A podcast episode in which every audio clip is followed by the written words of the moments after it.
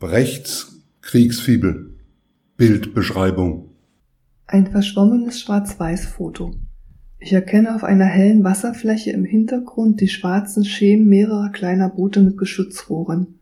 Im Vordergrund liegt im hellen Wasser ein dunkler Schemen eines Soldaten, welcher auf uns zu ans Ufer robbt.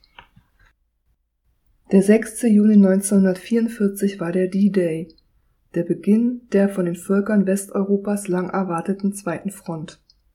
Immer wieder hinausgezögert, schickten nun doch England und Amerika ihre Soldaten über den Kanal.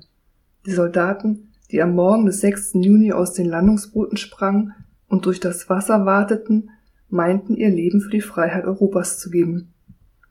Sie wussten nicht, dass sie erst in den Kampf geschickt wurden, als die sowjetischen Armeen die geschlagenen Hitlerheere nach Deutschland verfolgten.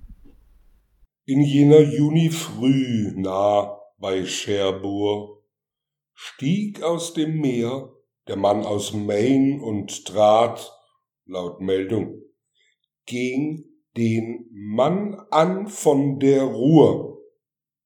Doch war es gegen den Mann von Stalingrad.